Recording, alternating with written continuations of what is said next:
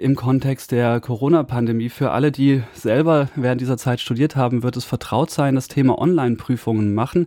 Denn in die Universität gehen mitten in einer Pandemie war eine blöde Idee. Also sind Prüfungen an der Universität in den Online-Bereich verschoben worden. Für alle, die nicht studiert haben in dieser Zeit, vielleicht tatsächlich Arbeiter sind oder ArbeiterInnen.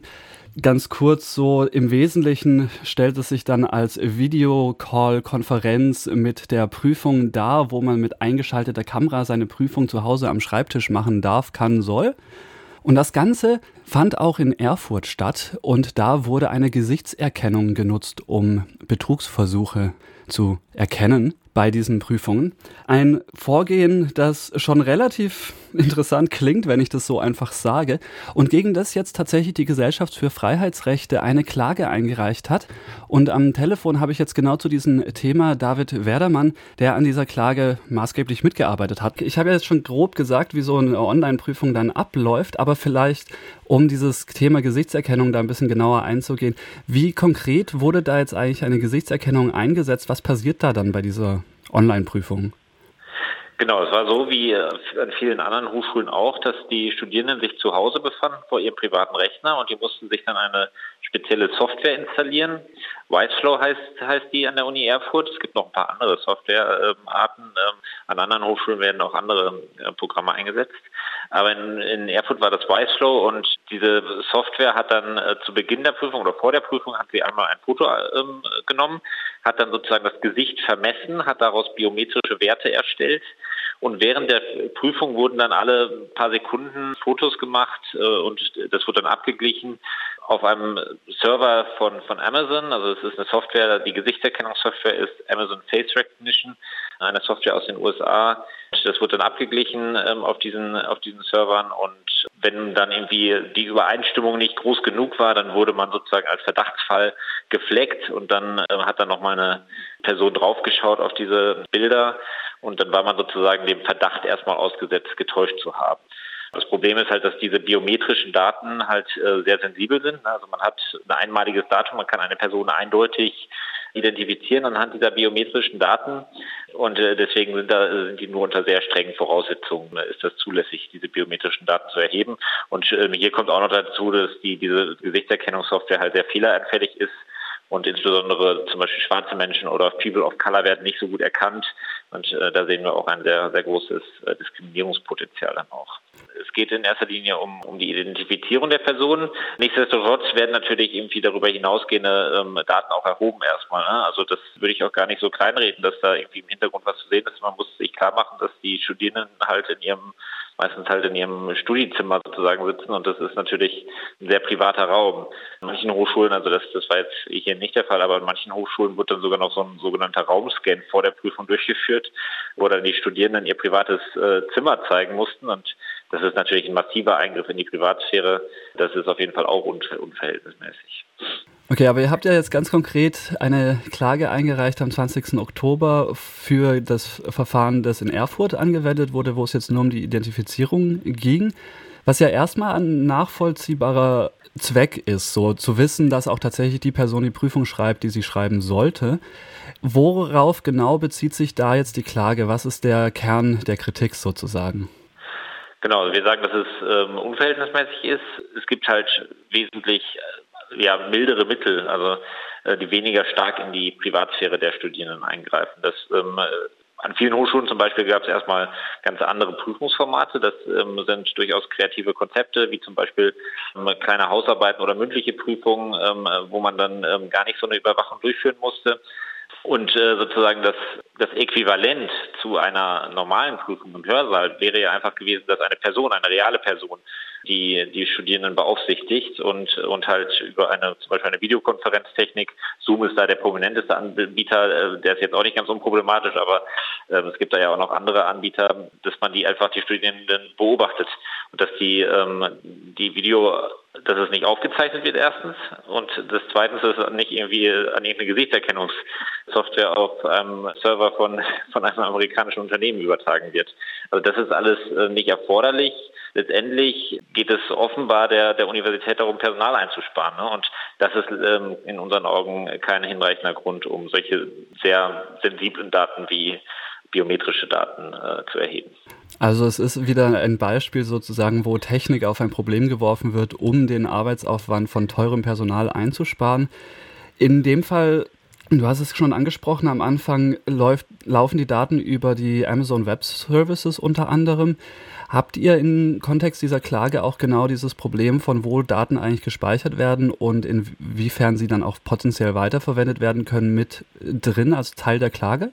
Wir haben das auch mitgerügt, also wir haben verschiedene ähm, Punkte geltend gemacht. Zum einen, dass es halt unverhältnismäßig ist, aber auch, dass dieser ähm, Transfer von Daten an Drittstaaten, dass das auch unrechtmäßig ist. Äh, dabei muss man sich klar machen, dass halt Amazon halt ein US-amerikanisches Unternehmen ist und ähm, in den USA ist es halt so, dass dass die Behörden, insbesondere die Sicherheitsbehörden, unter sehr einfachen Voraussetzungen auch äh, amerikanische Unternehmen zwingen können, Daten herauszugeben. Und ähm, das ist halt mit europäischem Datenschutzrecht äh, nicht vereinbar. Und deswegen haben wir hier auch geltend gemacht, dass dieser Datentransfer rechtswidrig ist. Komplett mal außen vor gelassen, dass natürlich auch Daten gehackt werden können an der Stelle. Genau, also das ist auch nochmal ein, ein weiteres Problem, also dass das genau, also die Daten können natürlich immer auch von Dritten irgendwie äh, gehackt werden und ähm, hier ist dann noch ein zusätzliches Problem, dass die Studierenden sich ja sozusagen eine Software auf ihrem privaten Rechner installieren müssen. Und auf dem privaten Rechner sind dann ja nicht nur sozusagen diese Daten, die für die Prüfung erforderlich sind, gespeichert, sondern auch noch ähm, jede Menge andere private Daten. Also ein Rechner ist ja inzwischen sowas wie ein, wie ein ausgelagertes Gehirn. Und ähm, wenn man da auf diese ganzen Daten Zugriff hat, dann hat man wirklich einen umfassenden Einblick in die, in die Persönlichkeit einer Person und ähm, dadurch, dass die Studierenden hier äh, de facto gezwungen sind, sich so eine Software auf ihrem Rechner zu installieren, ähm, äh, erhöhen sie auch die Gefahr von Angriffen. Und äh, deswegen haben wir gesagt, es ist auch ein, eine Gefahr für die IT-Sicherheit, die, die unverhältnismäßig ist.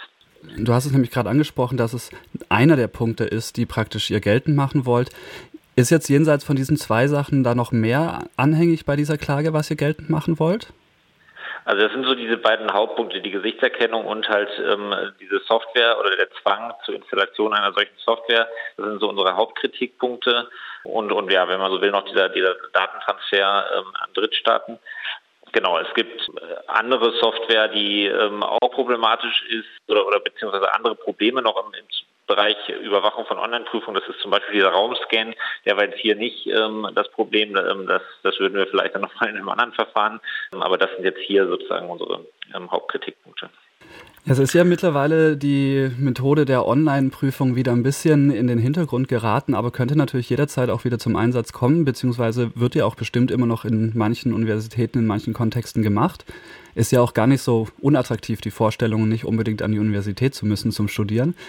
Habt ihr jetzt in diesem Kontext eine grobe Vorstellung, wann es auch ein Ergebnis gibt, wo dann irgendwie klar ist, okay, das Verfahren, was jetzt an der Universität in Erfurt angewandt wird, kann so nicht weitergeführt werden oder je nachdem dann, was auch das Urteil sein soll? Genau, es wird jetzt erstmal, die Klage wird jetzt erstmal der Universität zugestellt, die hat dann die Gelegenheit darauf zu reagieren und wir rechnen damit, dass dann so in einem halben Jahr bis Jahr eine Entscheidung äh, des, des Landgerichts in erster Instanz ähm, vorliegen wird. Ja, wir hoffen und hoffen natürlich, dass es über, über die Uni Erfurt hinaus dann auch eine, eine Präzedenzwirkung erfaltet. Also geht uns jetzt gar nicht äh, speziell um die Universität Erfurt, sondern wir wollen halt verhindern, dass sich dieses Instrument der unverhältnismäßigen Überwachung dass sich das etabliert. Und ähm, genau, wie du, wie du richtig gesagt hattest, an vielen Hochschulen ist das inzwischen gar nicht mehr so ein großes Thema. Aber es kann natürlich, also wenn jetzt die Zahlen wieder steigen im Winter, dann äh, kann das natürlich jederzeit wieder äh, vorkommen und und, und auch über, über die Pandemie hinaus äh, wird es mit Sicherheit weiterhin Online-Prüfungen geben. Und das ist ja auch erstmal erstmal zu begrüßen, ähm, dass zum Beispiel Studierende, die jetzt von woanders oder woanders leben, denen das auch ermöglicht wird. Ähm, also wir haben gar nichts gegen das, das Instrument der Online-Prüfung als solches ein ähm, aber dann muss halt sichergestellt sein, dass dabei die Grundrechte der Studierenden halt gewahrt werden.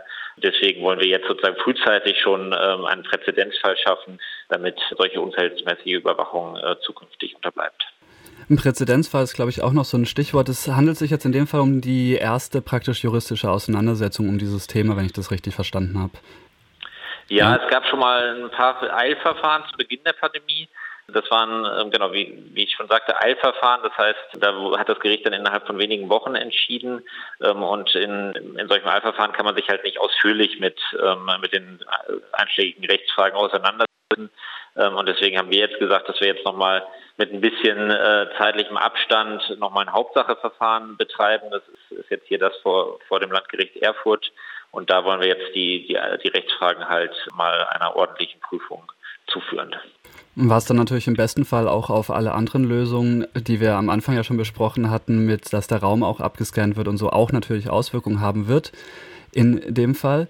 Vielleicht sozusagen, um das Ganze jetzt noch so ein bisschen in eine positivere Richtung zu lenken, wie sehe denn eine Online-Prüfungskonzept dann ganz konkret aus, bei dem eben keine so Privatsphärenverletzungen stattfinden und auch der Umgang mit den Daten sinnvoll gestaltet wird?